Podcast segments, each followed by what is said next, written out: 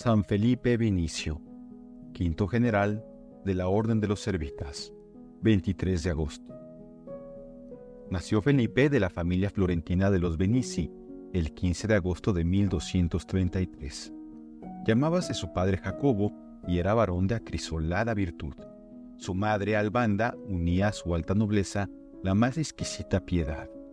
No es de extrañar, por tanto, que Felipe, educado en tan buena escuela, diese desde sus más tiernos años claras muestras de aquella extraordinaria santidad que un día le llevaría a los altares. Al cumplir Felipe los cinco meses, presentaros en la casa de los Benici dos hermanos limosneros de la Orden de los Servitas de María. Al verlos entrar, sonrió el niño, agitó luego sus manecitas en señal de júbilo y rompió a hablar. Mamá, exclamó, estos son los siervos de la Virgen María Danes limosna. Maravillada de semejante prodigio, dio la dichosa madre abundante limosna a los pobres religiosos, consagró al privilegiado niño a la Santísima Virgen y puso desde entonces todo cuidado y atención en enseñarle la doctrina cristiana y guiarle por los senderos de la virtud.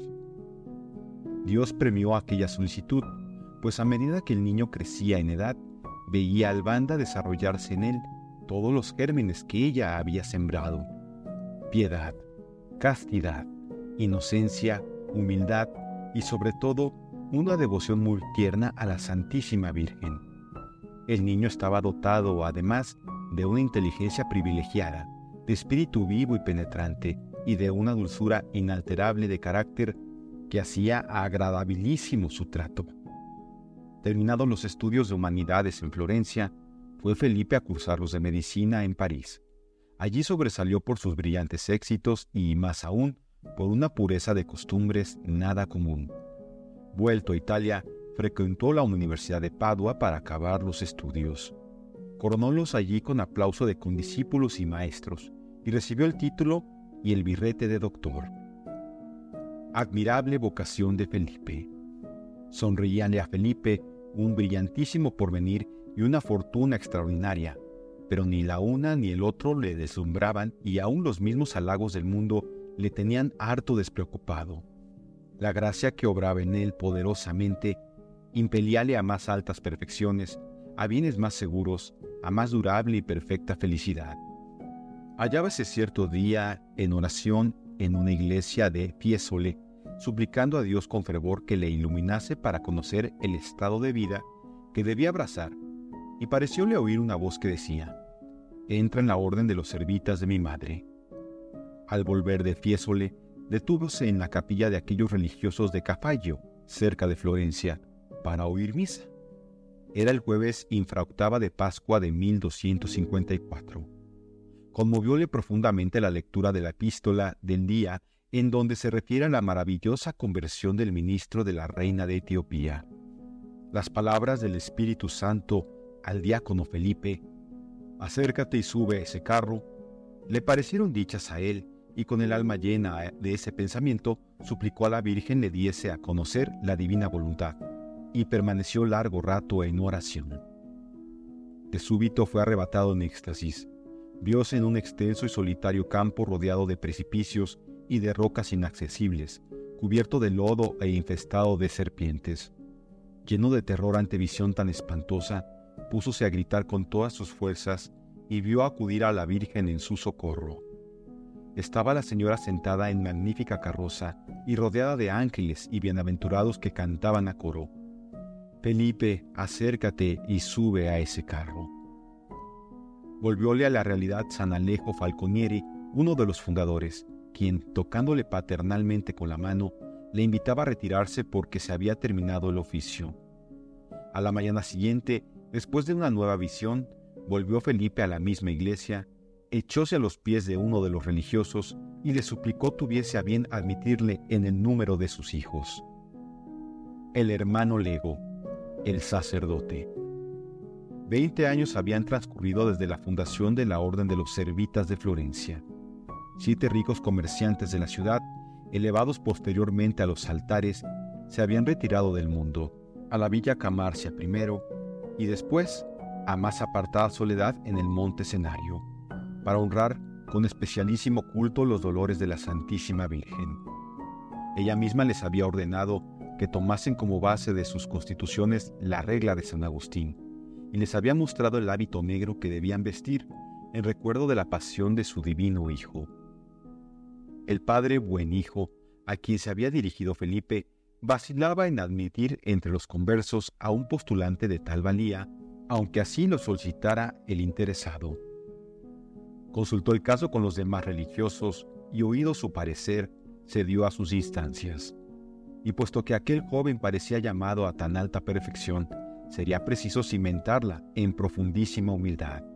Además, si la providencia quería sacarle del rango inferior que como lego había de ocupar, ella hallaría medios para realizar sus designios.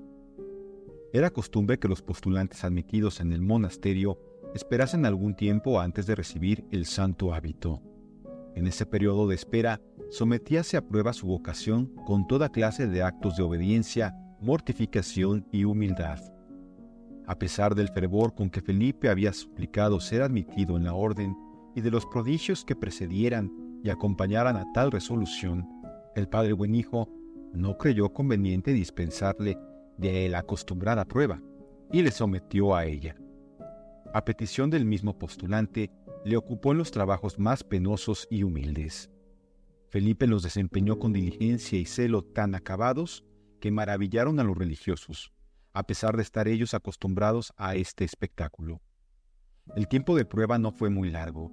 Considerando el fervor y la perfección con que el postulante obedecía y lo extraordinario del llamamiento divino, determinaron los superiores anticipar el momento de revestirle con las libreas de su instituto y conservarle el nombre con el que la voz celestial le había llamado al servicio de la religión. Por humildad y para evitar las visitas de amigos y familiares demasiado frecuentes, a pesar suyo, pidió y obtuvo Felipe el favor de ser trasladado de Capallo al eremitorio de Montesenario. Estuvo allí bajo la dependencia del padre Amadeo, encargado de la formación de los novicios, y vivió a la vista y en la intimidad con otros varios fundadores que fueron para él, durante más de cuatro años, venerados modelos de santidad. Regocijábase Felipe con el pensamiento de servir a nuestro Señor en la paz de aquella vida oscura durante todo el resto de su vida. Pero Dios, que le destinaba a ser el propagador de su orden, no quiso dejar por más tiempo tan viva luz debajo del Selemín.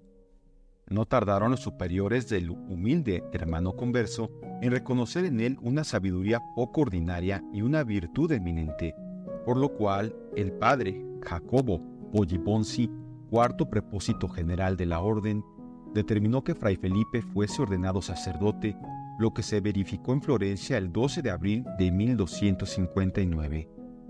Cantó la primera misa el día de Pentecostés con ocasión del capítulo general y después de 50 días de esmerada preparación en el monte Cenario. Es nombrado general de los servitas. Otra vez quedó patente la eminente santidad del nuevo sacerdote en su primera misa. En el momento de la elevación, todos los asistentes oyeron distintamente voces angélicas que cantaban, Sanctus, Sanctus, Sanctus. Gran consuelo fue para nuestro santo comprobar que el cielo ratificaba su elevación al sacerdocio, pero su humildad sufrió ruda prueba, porque desde aquel momento no le fue posible sustraerse a los honores y veneración de sus hermanos. Lo que podría parecer estímulo plausible en el criterio humano chocaba de lleno con la santidad. En el capítulo general de 1259, el padre Jacobo Poggibonsi recibió un socius, un compañero en la dirección de la orden, que fue San Buenijo Monaldi, el cual a su vez pidió un auxiliar, para cuya función fue designado el padre Felipe Benicio. Este pasó por todos los cargos de la orden, fue definidor, asistente general y finalmente, aclamado por unanimidad, superior general de la orden el 5 de junio de 1267.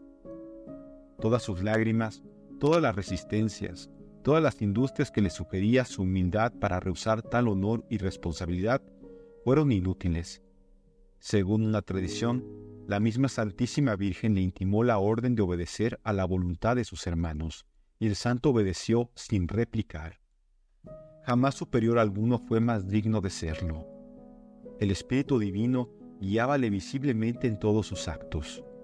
Bajo su dirección, el Instituto de los Servitas y el culto a la Santísima Virgen, fin del mismo, adquirieron un desarrollo extraordinario. Aquella obra que a los 34 años de existencia solo contaba seis casas en Italia, empezó a adquirir celebridad en cuanto Felipe tomó las riendas del gobierno, y no solo en Italia, sino también en Francia, en España y en los demás países cristianos. La fama del talento y de la santidad del nuevo general llevaban a la orden numerosos postulantes de gran valía.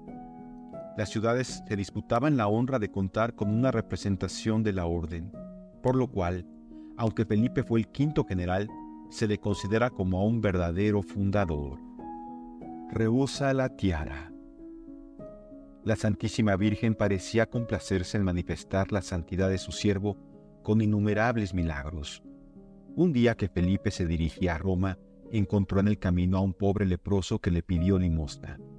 Lleno de compasión a la vista de aquel miembro doliente de Jesucristo, le dijo como dijeran en otro tiempo San Pedro y San Juan al cojo de la puerta del templo. No tengo oro ni plata, pero te daré lo que tengo. Y quitándose la túnica, vistió con ella al leproso, que al instante se vio curado, cual si jamás hubiera habido en su cuerpo enfermedad alguna.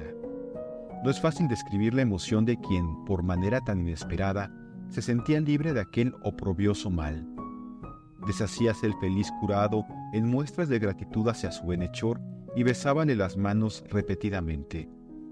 Guárdate bien, le dijo el padre, de contar a nadie esta maravilla. Pero el agradecimiento del pobre venció la humildad del religioso, y en toda Italia resonó muy pronto la fama de aquel estupendo milagro. Cuanto más se empeñaba nuestro Señor en exaltar al fiel discípulo que lo había dejado todo para seguirle y tomar su cruz, tanto más se esforzaba éste en desaparecer, en sustraerse a los honores y en pasar inadvertido. Lucha admirable la que a veces la bondad del Divino Maestro era vencida por la humildad del discípulo, como nos lo prueba el caso siguiente.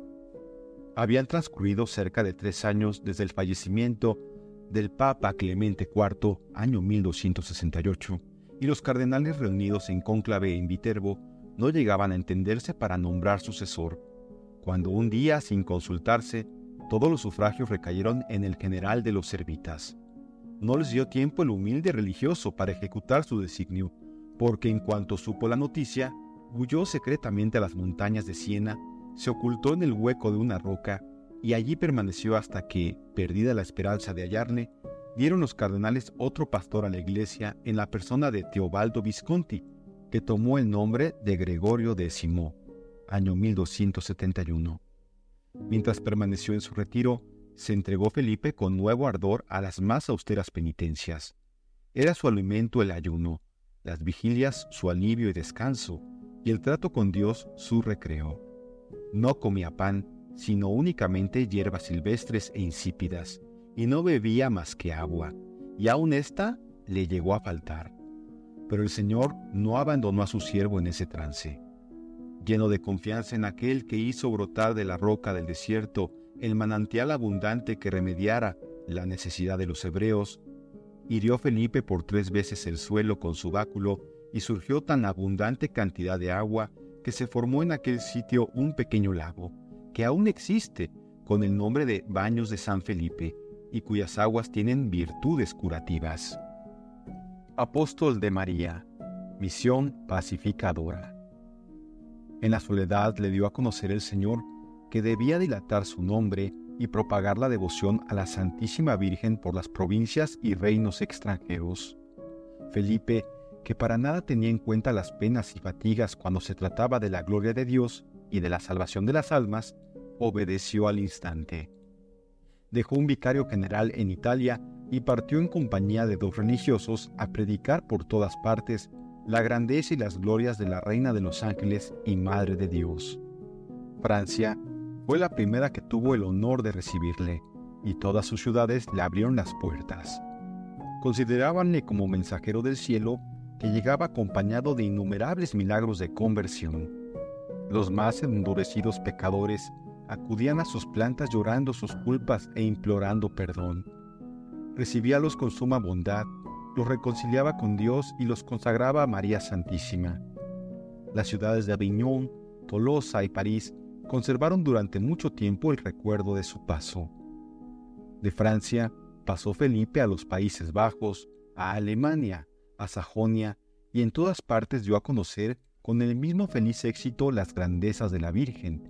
Fomentó la devoción a esta madre y fundó numerosos conventos de su orden durante los dos años completos de aquella misión. De regreso a Italia, en un capítulo general de los servitas reunidos en Borgo, se esforzó por descargarse del generalato, pero sus hermanos, en lugar de atender sus reiteradas súplicas, le nombraron general vitalicio. Como tal, acudió al Segundo Concilio General de León en 1274 para pedir al Papa Gregorio X la aprobación de su orden.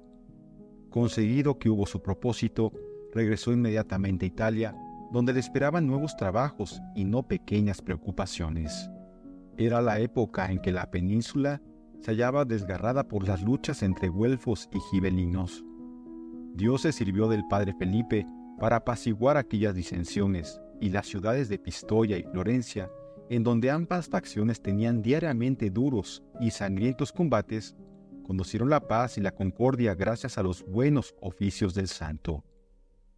Terminada su misión en Florencia, pasó el siervo de Dios a Forli para reducir a los habitantes de la ciudad a la obediencia del Papa Martín IV, su legítimo soberano. Logró su propósito, aunque a costa de grandes sufrimientos. Un día los rebeldes a quienes se les hacía costoso soportar la vehemencia de sus predicaciones, hiciéronse encontradizos, se arrojaron sobre él, le arrancaron los vestidos, le arrastraron por las calles sin cesar de golpearle y por fin le expulsaron ignominiosamente de allí. El siervo de Dios soportó aquellas violencias sin quejarse, dichoso de sufrir por la causa del vicario de Jesucristo.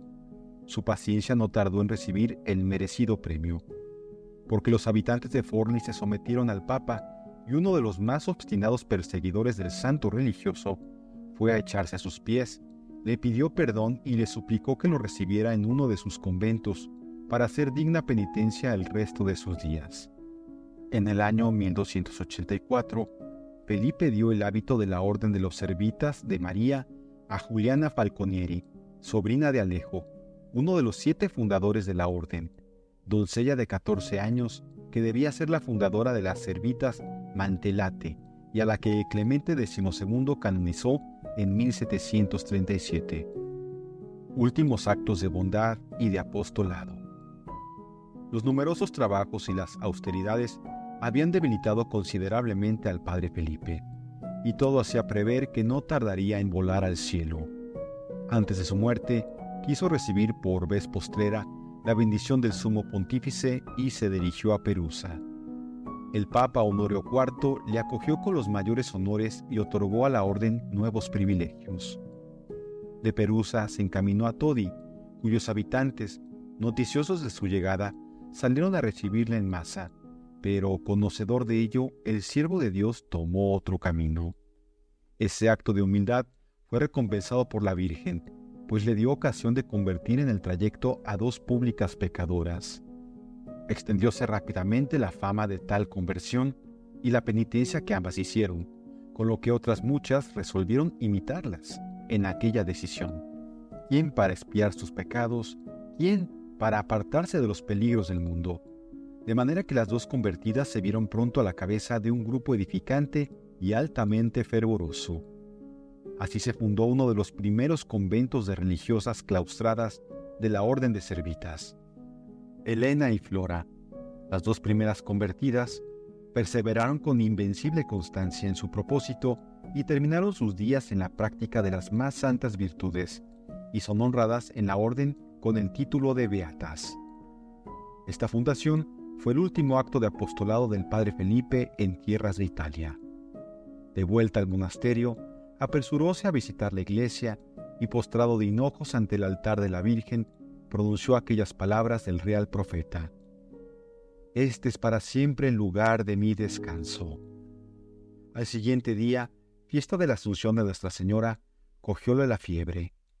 Pasó toda la octava en los sentimientos más vivos de amor a Dios y de ternura para con la Santísima Virgen y, cuando el último día recibió el santo viático, dijo a su divino Salvador, Vos sois, Señor Dios mío, aquel en quien he creído, vos el que he predicado, vos a quien he buscado y amado siempre, con ternísima devoción y con incansable afán.